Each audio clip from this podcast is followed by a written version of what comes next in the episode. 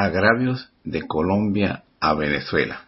Capítulo 46 y 47. Crónicas.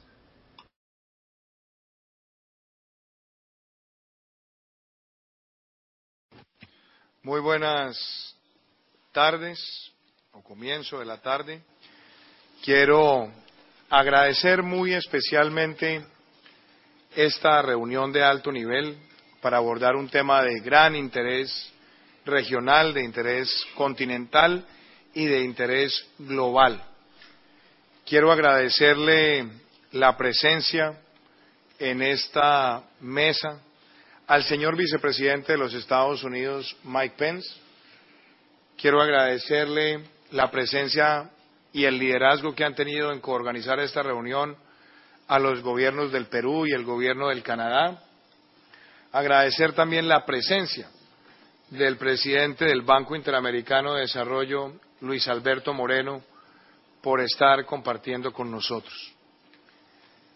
Yo quiero plantearles a todos ustedes que hoy América Latina está viviendo la peor crisis migratoria de su historia reciente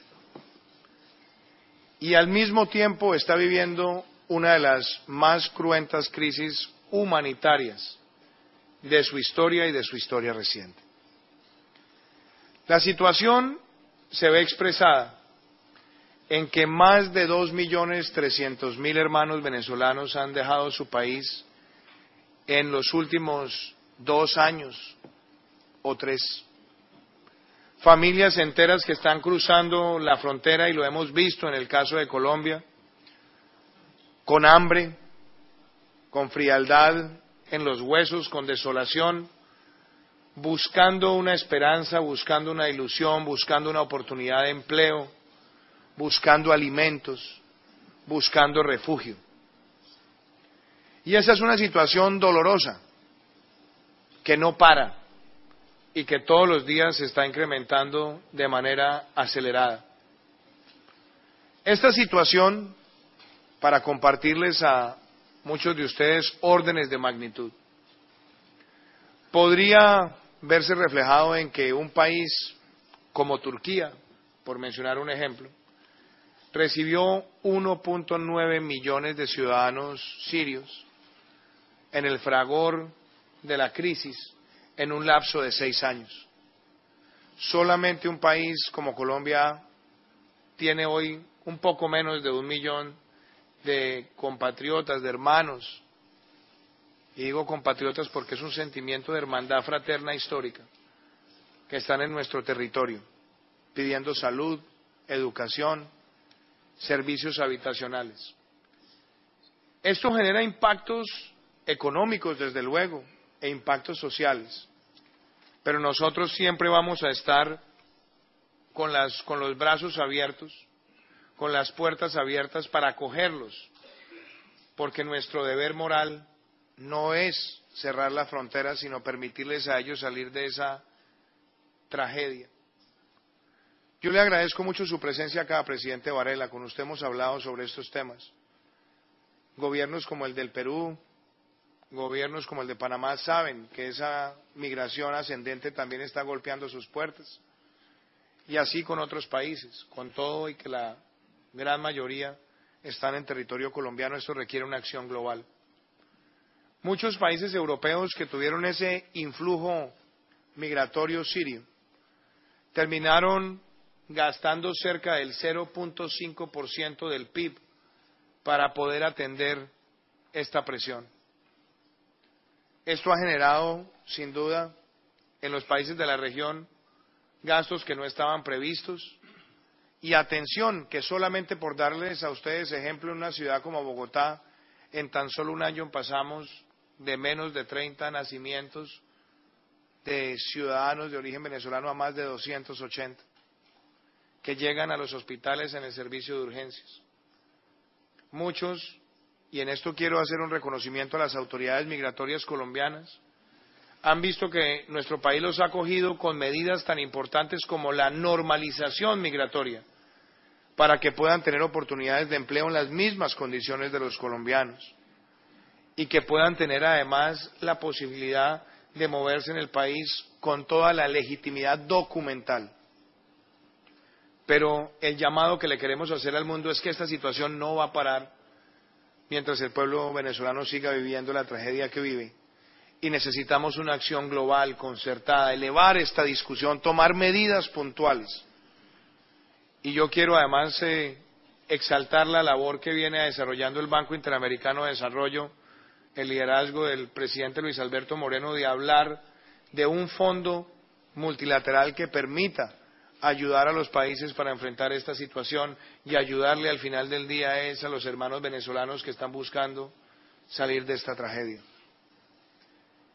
La participación hoy del vicepresidente de los Estados Unidos también la quiero exaltar, vicepresidente, porque los Estados Unidos está también preocupado por esta crisis, como lo están todos ustedes aquí presentes. ¿Qué debemos hacer? fortalecer instrumentos como el Fondo Multilateral, promover que al interior de los países del hemisferio tengamos un estatus de protección temporal migratoria que nos permita también distribuir muchos de estos ciudadanos que están buscando ayuda y también enfrentar la causa de esa migración. Y esa causa tiene que ver con observar detalladamente lo que está ocurriendo en la hermana República de Venezuela, y poder aplicar todos los instrumentos de concertación, de cooperación, de coordinación que sean necesarios. Dicho eso, agradeciendo la presencia de ustedes, creo que esta reunión de alto nivel sirve para empezar a identificar esas medidas, para empezar a identificar esos caminos y para que el mundo entero entienda que esta es la peor crisis que está viviendo hoy América Latina desde el punto de vista humanitario y que requiere la atención y la acción concertada de todos. Quería hacerles esa expresión de gratitud por su presencia acá y ese llamado a la acción. Y me permito cederle la palabra a usted, señor vicepresidente, agradeciéndole mucho su presencia agradeciendo al gobierno de Canadá, agradeciendo al gobierno del Perú, a usted, presidente Moreno, y a todos ustedes, y su presencia también, presidente Varela, con nosotros. Muchísimas gracias.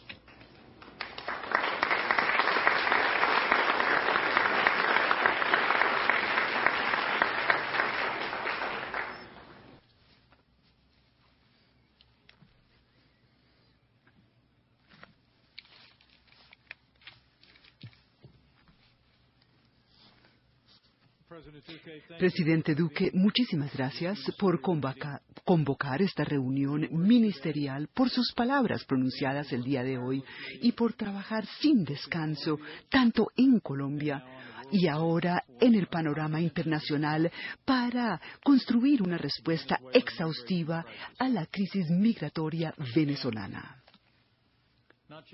Y eh, no solamente respecto de las consecuencias de la crisis en Venezuela, sino también invitar a los distinguidos líderes de las naciones aquí representadas a darle un nuevo enfoque a esta gran crisis humanitaria, política y social que continúa ocasionándole un gran sufrimiento al pueblo venezolano.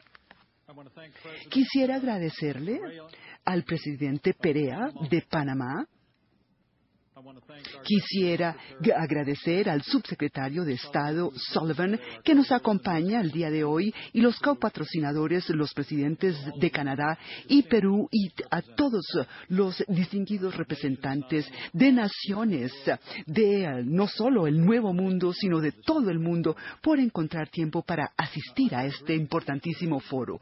Les traigo los saludos de agradecimiento de uno de los grandes adalides de la libertad, no solamente en este hemisferio, sino en el mundo entero, y quien les habló esta mañana, y me refiero al saludo que les manda el presidente Trump esta mañana cuando el presidente Trump se dirigió a la Asamblea General de Naciones Unidas, el mundo vio de primera mano la decisión y determinación de Estados Unidos de América y de todas las naciones libres del hemisferio americano de apoyar al pueblo venezolano y hacerle frente a sus opresores.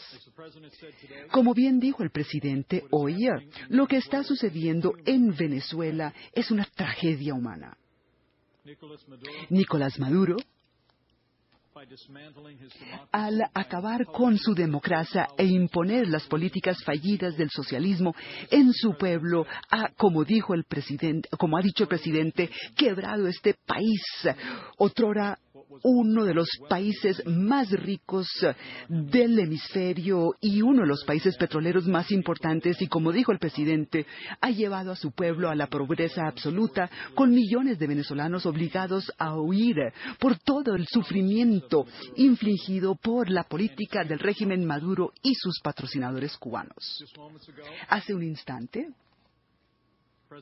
el presidente Trump y yo nos reunimos con el presidente Duque y discutimos en detalle no solamente la situación pasada y presente en Venezuela, sino también reconocemos que el trabajo más arduo para hacerle frente a esta crisis es el trabajo que se avecina y eso es precisamente lo que nos ha reunido el día de hoy. Los Estados Unidos ha representado a lo largo de su historia la libertad y América está apoyando a Colombia y a todos los países amantes de la libertad del mundo entero. Y, hemos, y estamos hoy aquí porque en este nuevo mundo, lo que en una época fue una de las democracias más prósperas y vibrantes de la región se ha convertido bajo el régimen de Maduro en uno de los países con los índices de asesinato más altos del mundo y casi que nueve de cada diez venezolanos están viviendo en la pobreza. Cada día que Nicolás Maduro se aferra al poder, unos 5.000 venezolanos huyen de sus hogares para escapar la tiranía de ese régimen. Y eh, se han ido en masa a los países vecinos, muchos de los cuales están muy bien representados eh, aquí hoy.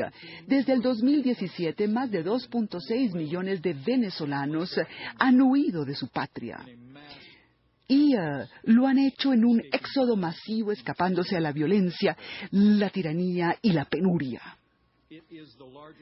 Se trata de el éxodo transfronterizo más grande en la historia de nuestro hemisferio y como bien acaba de decir hace un instante el presidente Duque, es sin duda la peor crisis que América Latina haya enfrentado en su historia. Hoy, 1.6 de, millones de migrantes venezolanos se encuentran en Colombia, 400.000 están en Perú. 160.000 están en Ecuador, aproximadamente 85.000 en Chile y 75.000 en Brasil. Al igual que muchos de ustedes aquí presentes, yo he visto de primera mano los resultados y el impacto que esto ha tenido en la gente que ha sufrido la penuria y Venezuela y por eso han huido de su país. He visitado cada uno de los países que acabo de citar y me he reunido con refugiados de esta democracia fallida y tiranía venezolana y es desgarrador. Jamás olvidaré reunirme con inmigrantes cuando mi señora y yo visitamos Colombia. Y mientras caminábamos por un pequeño refugio, conocí una abuela que me contó que ella finalmente tomó la decisión de tomar sus cuatro nietos y hacer el viaje y recorrer todo Venezuela hasta llegar a Colombia, porque las cosas habían empeorado tanto que los niños tenían que empezar a hacer cola a las cinco de la mañana para hacerse a una papeleta para poder comprar un pedacito de pan a las cinco de la tarde y eso me resultó desgarrador. Cuando visitamos en, Mano, en Manaus, fuimos a un hogar de una iglesia y no olvidaré jamás la imagen de un padre rodeado por su mujer y dos niñitos que me dijo con lágrimas en los ojos, se trata de una, es una cosa horrible llegar a casa luego de un día largo y difícil y tenerle que decir a los hijos que hoy, hoy no vamos a comer. Y esa es la realidad en Venezuela. Nosotros hablamos del colapso político, hablamos de la violencia y de la tiranía. Pero también tenemos que entender el costo humano de esta política fallida. Y tenemos que hacerle frente a ese desafío con decisión, con unidad y con decisión y determinación y con mucha generosidad. Y lo estamos haciendo.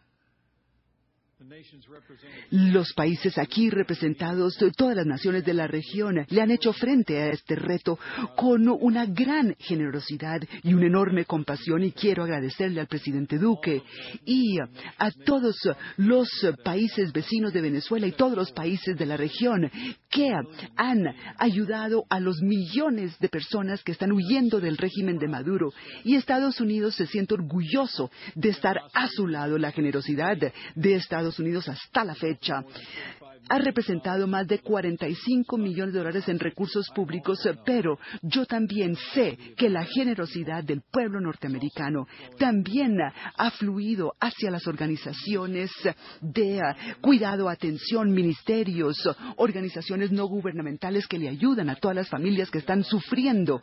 Y les puedo asegurar que la generosidad del pueblo estadounidense continuará. Y a nombre del presidente Trump me complace anunciar el día de hoy que Estados Unidos de América va a contribuir 48 millones adicionales en ayuda humanitaria a todos nuestros socios en la región para hacerle frente a la crisis humanitaria que se está presentando ante nuestros ojos.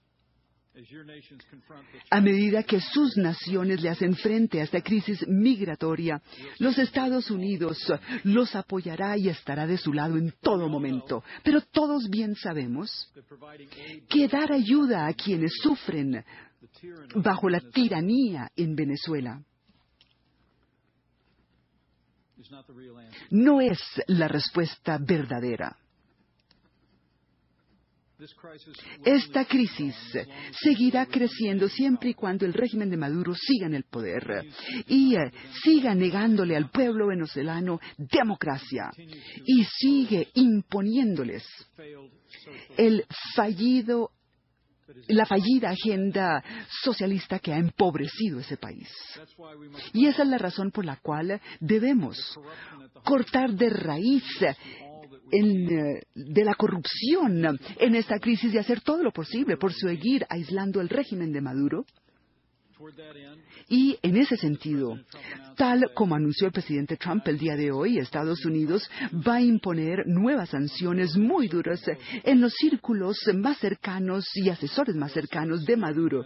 Todos los que están explotando al pueblo venezolano, apoyando a los narcotraficantes y criminales que están fomentando la inestabilidad, no solo en la región, sino en el hemisferio como un todo. Nosotros debemos unirnos y permanecer unidos en este esfuerzo de nuevas maneras y de maneras renovadas para aislar este régimen económica y diplomáticamente. Pero tengan la tranquilidad que Estados Unidos de América continuará apoyando a sus aliados a nombre de su seguridad. Los informes noticiosos de hoy indican que el régimen de Maduro ha movido tropas militares a la frontera con Colombia, tal como han hecho en el pasado, en un esfuerzo obvio por intimidar. Y permítanme ser muy claro, Estados Unidos de América siempre apoyará a sus aliados y por su seguridad y el régimen de Maduro, más le valdría no poner en duda la decisión del presidente de Estados Unidos o el pueblo estadounidense en esta materia. Nosotros apoyamos a Colombia, estamos con ustedes y con todos nuestros aliados eh, en este nuevo mundo por nuestros valores e intereses compartidos. Nosotros apoyamos a nuestros aliados por la seguridad de nuestro propio pueblo y la prosperidad de la libertad y asegurar que el hemisferio entero sea un hemisferio seguro. Y eso es tan importante para nuestro pueblo como para los suyos. Pero en últimas lo hacemos porque este es desde su nacimiento un, ha sido un hemisferio de la libertad. Y el progreso de la libertad en el hemisferio es una historia que ha maravillado el mundo. Y yo personalmente estoy convencido que es imperativo al ver cómo esta crisis en Venezuela se desenvuelve ante nuestros propios ojos, que la abordemos por eh, razones humanitarias y también por la necesidad de ponerle fin a la tiranía y el abuso de su pueblo y la estamos enfrentando porque está amenazando la seguridad de la región, pero lo hacemos como naciones que creen firmemente en la libertad.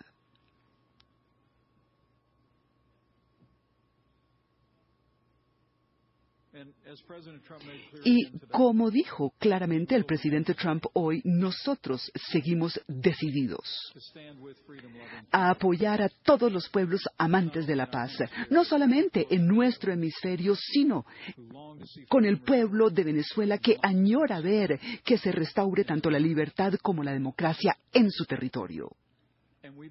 Y estamos convencidos que el pueblo de Venezuela recuperará su libertad si nosotros permanecemos unidos.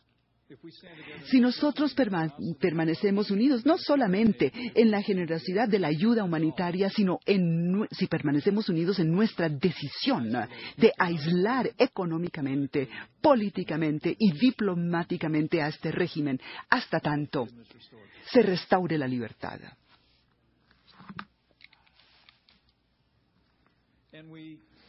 Y tomamos todas estas acciones con el, optimismo natural del pueblo norteamericano porque nosotros creemos en la libertad. Nosotros creemos, como dijo Simón Bolívar, un pueblo que ama en la libertad en últimas será libre. Y todos los pueblos del Nuevo Mundo aman la libertad y esa es la razón por la que trabajaremos de la mano con ustedes los apoyaremos, estaremos de su lado y del lado del pueblo que sufre en Venezuela hasta tanto se restaure la libertad. O sea que muchísimas gracias por todo lo que han hecho las naciones aquí representadas haciéndole frente a esta crisis y asociándose con nosotros. Espero que el anuncio que hicimos hoy de renovar el apoyo estadounidense, las palabras del presidente ante la Asamblea General de Naciones Unidas, evidencian la importancia de este tema. No solamente para esta administración, sino para el pueblo americano entero. Y les prometemos que estamos preparados a continuar apoyándolos y ayudando a las víctimas del régimen de Maduro y apoyar la lucha del pueblo venezolano de rescatar su país, restablecer la democracia y recuperar su derecho a la libertad. Y yo sé que con su apoyo decidido, con la generosidad de las naciones aquí representadas, con la solidaridad de las naciones amantes de la paz, no solamente en el Nuevo Mundo, sino en el mundo entero, veremos que la libertad será restaurada en Venezuela para beneficio del pueblo venezolano, nuestro hemisferio y el mundo entero. O sea que muchísimas gracias.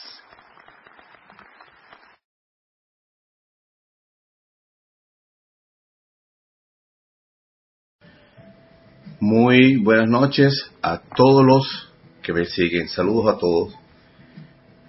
Por abajo Cadenas Radio, YouTube, Inbox, todos por abajo Cadenas Radio. Así se llama el canal.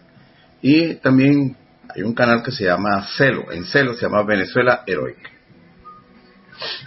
En, en YouTube, el canal, eh, digamos, el, digamos así, un canal eso tiene un, una lista de reproducción, realmente, así se llama, los agravios de Colombia a Venezuela.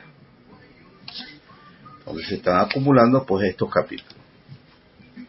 Prosiguiendo con las crónicas de los agravios de Colombia a Venezuela, tomando en consideración que esto es una actitud que tiene Colombia de hace 200 años, una actitud agresiva, pendenciera que ahora ha querido transformar en mercenaria.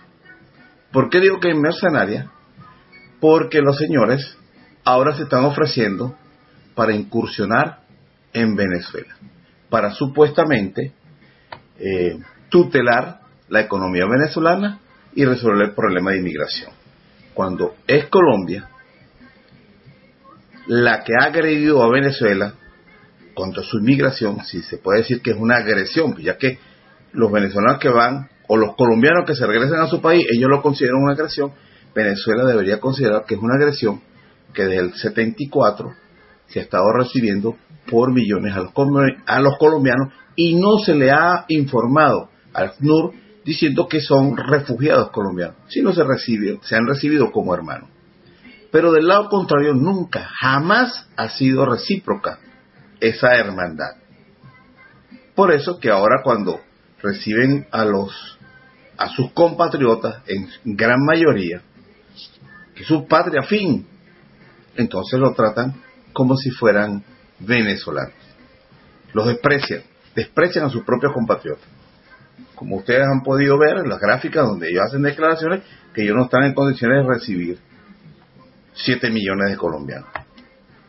Que es lo que deberían hacer, ¿no? Son sus ellos nacieron allí, esa es su patria. Que hayan estado refugiados en Venezuela y que el gobierno de, los gobiernos, diferentes gobiernos de Venezuela, los hayan asimilado, los hayan aceptado, eso para ellos no, no tiene ningún aval. En ese momento, ellos están aprovechando esta circunstancia para avanzar sobre el territorio venezolano, como han pretendido siempre desde mil 830 cuando empezaron los problemas limítrofes. Han conseguido bastante territorio y pretenden seguir haciéndolo. El Estado narcotraficante y mercenario de Colombia así lo demuestra, con su actitud agresiva permanentemente contra Venezuela. Esto es historia que los políticos venezolanos en el gobierno tratan de ocultarlo. Ellos mismos, los mismos colombianos dicen, yo hablo cuando hablo en cuando estoy hablando aquí de esto, estoy hablando de la oligarquía neogranadina, los que gobiernan, no el pueblo llano, ese que no lo, ese que no lo toman en cuenta para nada. Ni siquiera en las elecciones respetan su voluntad. Bueno, ese, esa dirigencia política, a esa es que yo le hablo. Esa es la mercenaria. Esa es la que trata de avanzar sobre el territorio venezolano a cualquier precio porque considera que los venezolanos son despreciables, no los, no los respetan o no nos respetan. Capítulo 46. Tierra de gracia, tierra venezolana. Este pedazo de tierra que nos queda llena de riqueza, desolada y ofendida por los tantos despojos que ha sufrido sin haber sido amada en forma merecida. Juan Blanco Peñalver. Disculpen. 1980. El Ministerio de Trabajo de Colombia, o el ministro de Trabajo de Colombia, Laureano Alberto Arellano, criticó a Venezuela en el sentido de que esta nación está dando un trato indebido a su país manifestó que basta ir a la frontera con Venezuela para darse cuenta del trato tan inhumano que se da a los colombianos. Se pregunta también al señor ministro, ¿hasta cuándo tanto contingencia, contendencia, contingencia, contingencia, no sé por qué, y tanta bondad de Colombia? ¿Y hasta cuánto tanta generosidad? Imagínense ustedes. Es el colmo del descaro, formar un escándalo injustificado cada vez que el gobierno se muestra de nuestro país pone en la frontera algunos delincuentes colombianos, se los devuelve. Arman un escándalo. 1800, 1980, el 21 de noviembre, el exministro de Minas y Petróleo colombiano Carlos Gustavo Barrieta afirmó que Colombia en el proyecto de hipótesis cede más de 4.000 kilómetros nuestros a Venezuela. Apenas otorga 400, 406. Supuestamente Venezuela otorga 406 kilómetros. Criticó a algunos grupos demagógicos que están sosteniendo una tesis bastante infantil y que los dos partidos tradicionales que orientan la opinión en un 60% mantienen una actitud aparentemente tímida porque no se atreven a decir qué es lo que piensan.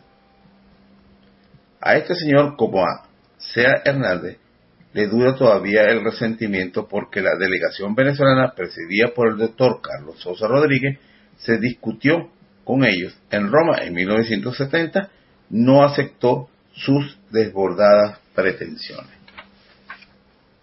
1980 el general colombiano Guillermo Lievano, o Liavano, con experiencia en los expedientes de que se vale Venezuela para aumentar su territorio a costa de sus vecinos, pues fue comandante de la Fuerza Especial del Magdalena Medio, en la época cuando se sustrajeron, sustanciaron dificultades. Bueno, a veces, eh, bueno, estos son errores del libro.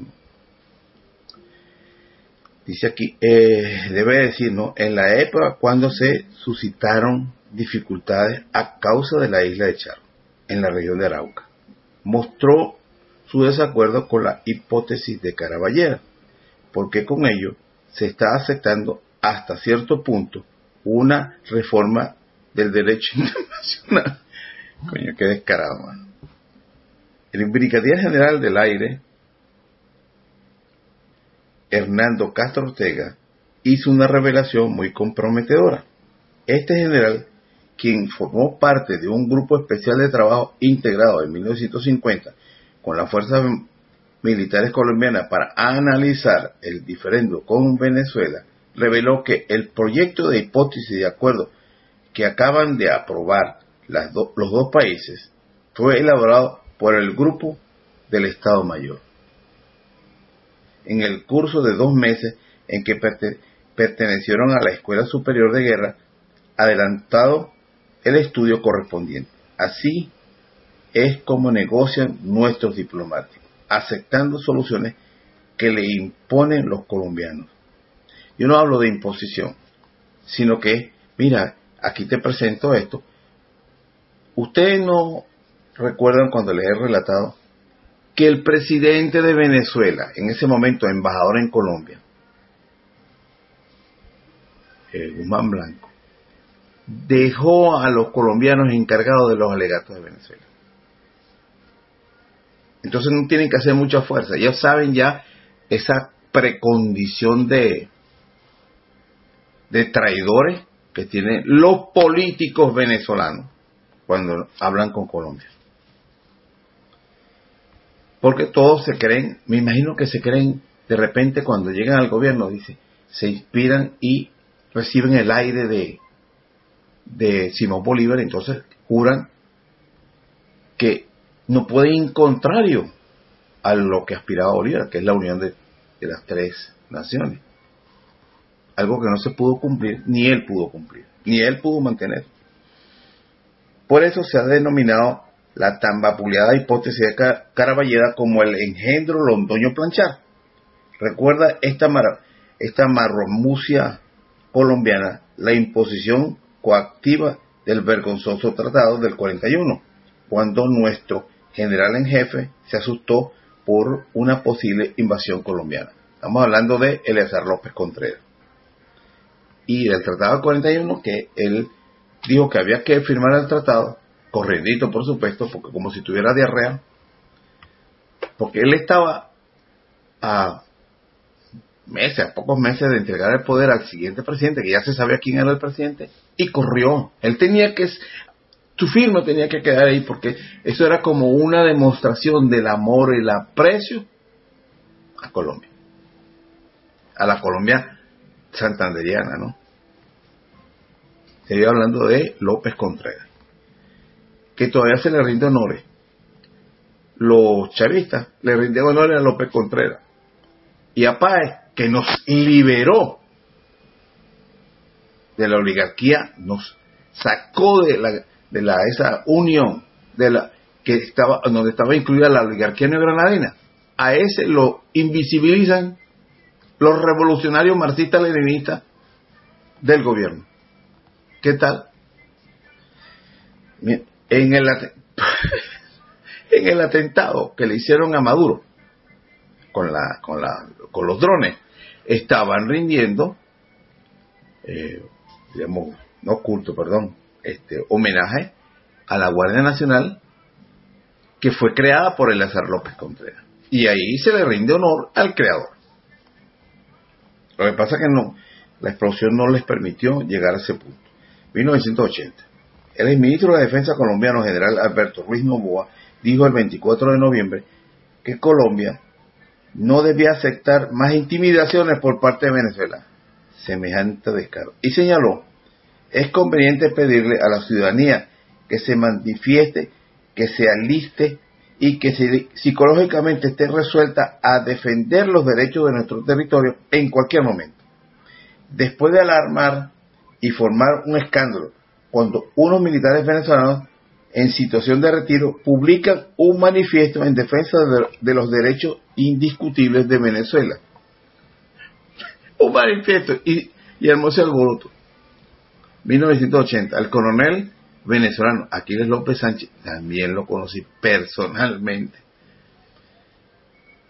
Y después contaré una anécdota con la hija que la hija de ella, la hija de él, perdón, una mamá con su hija y un brasileño, lo que logramos hacer. Esos cinco, cinco, iniciamos la popularización, popularizar la defensa del Golfo de Venezuela. Bueno, continúo. El coronel venezolano Aquiles López Sánchez, en un artículo publicado el 9 de diciembre en una revista nacional, dice, Colombia se arma hasta los dientes para pelear el Golfo. En Venezuela estamos comiendo cuentos con la presunta pasividad del vecino país. La vecina agresora se prepara para, el asalto y para ello sigue adquiriendo armamento de gran potencia ofensiva con el pretexto publicado de combatir la guerrilla interna.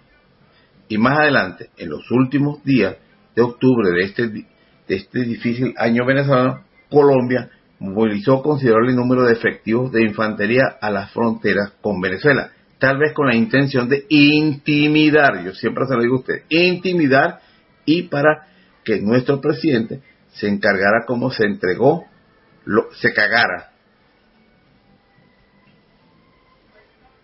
como se, se lo hizo López Contreras en 1941. Pero nuestros jefes respondieron como tenía que ser y la movilización colombiana se paralizó. Lo están haciendo ahorita.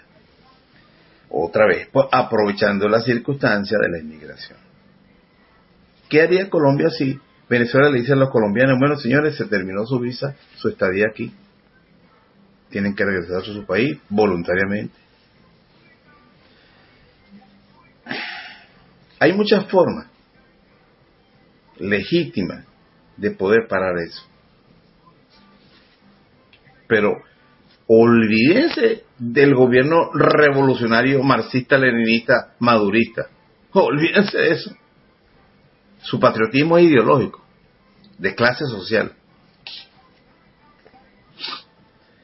Y termina su, y termina su patriótico artículo mientras los generales Ruiz, Novoa, Liviano, Valencia, Hernando Castro y los londoños, más los civiles que se han distinguido por animalversión hacia Venezuela, amenazan con darle una pela tipo China a nuestras Fuerzas Armadas y con llevarnos por las greñas ante un tribunal internacional. Este escenario, repito, recuerden esto, se ha presentado desde 1830. No es la primera vez, lo he demostrado aquí. Las veces, quiénes fueron los que lo han dicho, que lo han intentado. Aquí los planchar, los Niken, los Díaz Hugueto, los Olavarría, los Herrera, Marcano, Scholl, los Zambranos Velasco, afirman que Colombia es propietaria del Golfo de Venezuela. los nombres que yo le di son venezolanos, repito. Ah, aquí los planchar, los Niken, los Díaz, los Díaz Jugueto, los Olavarría, Jorge Olavarría, los Herrera Marcano, los Schat, los Zambrano Velasco, los Herrera Marcano, los Zambrano Velasco, afirman que Colombia es propietaria del Golfo de Venezuela, donde nació la patria. Les voy a poner en el, en el video un plano de cómo se dividía, dividieron los españoles, los diferentes regiones de Colombia y de Venezuela, o de la Nueva Granada y Venezuela, para que usted vea cómo la península de la Guajira era toda integrada a Maracaibo. Bueno, vamos a ver por aquí dónde me quedé. Escriben, canciller. Pues. Bueno, y escriben que como el canciller supuestas tesis y documentos que él ha encontrado en su afanosa búsqueda para demostrar la propiedad colombiana. Entonces, hay que darle la razón al expresidente colombiano Eduardo Santos cuando al burlarse de nuestros diplomáticos manifestó que en las discusiones con los venezolanos no sabía cuál era colombiano y cuál era el venezolano. Todos son tan complacientes con el país agresor. Por eso es que yo le tiro duro a todos los gobiernos, porque son así. El territorio o es un botín o es ideológico. El, el valor ideológico. No se puede vivir en paz si no lo quiere el vecino. Tomás Mazarit capítulo 47. En 1980, el doctor Rafael Pisani, ex rector de la Universidad Central de Venezuela, el 17 de diciembre, expuso ante un grupo de parlamentarios la tesis de que debería discutirse la, la modificación del Tratado del 41, ya que se encuentra afectado por un nuevo derecho del mar. Se podía alegar la cláusula Ribum Sic Statum, según la cual al cambiarse las condiciones sobre las que firmó, se firmó el tratado, se autoriza la, de, la denuncia del tratado que considera que ha firmado en circunstancias que han sido revisadas posteriormente. Es decir, que se puede denunciar ese tratado por los nuevos derechos del mar, ¿no? Venezuela puede denunciar a Colombia por incumplimiento del Tratado del 41 y objetarle sus aspiraciones de, delimitar las aguas marinas y submarinas en el Golfo de Venezuela, cuando se reanuden las conversaciones sobre los dos países, propuso el experto de Derecho Internacional. 1980, ¿no? No hicieron nada. Durante su exposición en el Foro sobre la Política Exterior Venezolana, realizado en el Congreso de la República, el doctor Pisani se refirió fundamentalmente a los aspectos limítrofes entre Venezuela y Colombia eligió la decisión política del gobierno del presidente Luis Herrera Campos de llevar el proyecto de hipótesis al conocimiento público y abrir así una nueva vía de consulta.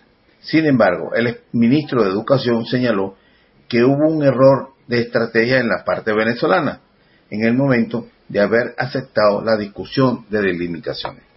Se refiere al Tratado del 41, el cual ponía fin a cualquier reclamación posterior a los límites territoriales. Dijo que de acuerdo al derecho marítimo de esa época y al tratado, se establecen tres millas como límite marino y por lo tanto Colombia debe atenerse a lo, a lo firmado sin derecho a ninguna reclamación en el Golfo de Venezuela. Nuestro gobierno ha debido plantearle a Colombia que todo lo modificado en el Tratado del 41 puede interpretarse como un incumplimiento de ese tratado. Es decir, ellos estaban pensando en modificar el tratado, claro, sin mencionarlo, porque están aspirando un territorio o ampliar su, su competencia su soberanía en el Golfo de Venezuela, cuando había aceptado que apenas era tres millas de la costa. Además, Venezuela puede apelar al principio del derecho internacional del Rubis Sic Stabitus, que indica las cosas están como están, y decirle a Colombia que sus aspiraciones de reclamar delimitación en el Golfo de Venezuela constituyen una enorme injusticia que no podemos aceptar y en consecuencia denunciar el Tratado del 41. Eso no se hizo.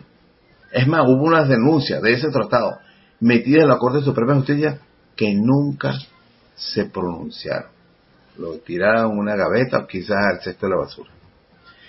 En la posibilidad de que ese argumento fuera refutado, en base a que la Convención de Viena de 1960 excluye la cláusula Ribus Sic el doctor Pijane apuntó que lo que de Viena no es aplicable a los tratados firmados antes de ese año, en 1960. Y por lo tanto, los dos países no están obligados a someterse a lo convenido en esa convención a posteriori, ¿no? cuando fue anterior. Venezuela siempre ha tenido títulos jurídicos históricos y argumentos suficientes para defender su territorio contra la injusta voracidad colombiana. Pero nuestros incautos diplomáticos, sobre todo últimamente, han caído en la trampa de astucia colombiana de desechar el arreglo, el alegato de los títulos para buscar fórmulas prácticas de arreglo amistoso, como propuso, por ejemplo, el representante colombiano doctor Carlos Gustavo Arrieta en Roma en el año 1970. Pero es que eso es lo que siempre ellos buscan. Coño, somos hermanos, vale, vamos a compartir esa vaina. Entonces, es de los dos. Es decir, yo no tengo esposa, tú tienes esposa, bueno, vamos a compartir tu esposa. Pero siempre la de los demás, ¿no? La de Venezuela. A su vez, quien sustituye al doctor Arrieta, el doctor Germán C. Hernández, comienza con una amenaza diciendo que una excesiva prolongación de las negociaciones pueden requebrajar las relaciones entre los dos países y sería lamentable que no se considere una solución. ¿Qué es lo que debe corresponder a Venezuela y a Colombia? Es lo que da la línea media, eso es lo que dice él. Y lo más cínico, que en la cuestión histórica había mucho que decir, pero que eso quedó definido en el Tratado del 41. Y lo debemos dejar atrás. Eso es lo que dice el colombiano. A lo que se pregunta el contraalmirante Ramiro Pérez Luciane, asistente a esas reuniones. ¿Qué se puede esperar de esta gente? Si seguimos reuniéndonos con ellos, mañana nos dirán que Maracaibo, Coro y Barquisimeto son colombianos. Menos mal que estos negociadores nuestros, dirigidos por el doctor Carlos Sosa Rodríguez, detuvieron el atrevimiento de, los insaciables vecinos. Pero ellos tienen otra estrategia. Invaden Venezuela con colombianos. Millones de colombianos en Venezuela. Y que el presidente Nicolás Maduro Moro y el presidente Hugo Rafael Chávez Frías los invitó. Y los invita a venir y con la promesa de nacionalidad gratuita. Porque la revolución es ideológica y de clase social. Todos estos episodios tuvieron su origen cuando los doctores Raúl Leone, Gonzalo Barrio y Manuel Pérez Guerrero, que yo les menciono, invitaron a Vigilio Barco, oh, qué bueno que él, cita esto, repito, todos estos episodios tuvieron su origen cuando los doctores Raúl Leone, Gonzalo Barrio, ministro de Relaciones Interiores, Manuel Pérez Guerrero, invitaron a Vigilio Barco y Carlos Gerard Estrepo a delimitar las aguas interiores de la bahía histórica del Golfo de Venezuela. La conversación fue, es, queremos saber, si sorprendieron a los colombianos, queremos saber cuáles son sus aspiraciones en el Golfo de Venezuela ahora que estamos discutiendo la plataforma continental y los nuevos derechos del mar. Así fue la conversación. Y eso fue algo así como si un individuo dueño exclusivo de su casa invitara a un extraño o al vecino a discutir qué parte de su, de su inmueble le pertenece. Cosas veredas. Cosas veredes, dice aquí. Qué brutos son los hombres de talento. Por eso termina exclamando Pérez Luciane. Que sigan nuestros gobiernos ayudando a esos hipócritas para que sigan recibiendo buen pago. 1980. El doctor Aquiles Monaga, profesor de Derecho Constitucional de la Universidad Central de Venezuela, consideró un exabrupto jurídico el informe del fiscal general de la República, doctor Pedro J. Mantenelli, venezolano, ¿no? En el cual este opina que la Corte Suprema de Justicia venezolana es incompetente para decidir sobre la nulidad del vergonzoso tratado de 1941, aunque viole la Constitución Nacional. Cuando se firmó el tratado de 1941, había una provisión expresa de que no se podía modificar el territorio nacional ese es el territorio nuestro y no se podía modificar contra, ni ceder parcial o, completo, nada se puede hacer. Y firmaron el Tratado del 41, violando la Constitución. Bueno, este, esta joyita, Pedro J. Mantenile, consideraba que la Corte no era competente, porque eso no favorecía a Colombia, venezolano. Creo uno que es venezolano. Bueno, como ustedes podrán ver en este programa, Colombia aparte de que de un narcoestado que agrede al mundo entero con la producción de caca blanca, también pretende agredir como mercenario a Venezuela. Lamentablemente, el pueblo colombiano, los colombianos, deben tomar cartas en el asunto.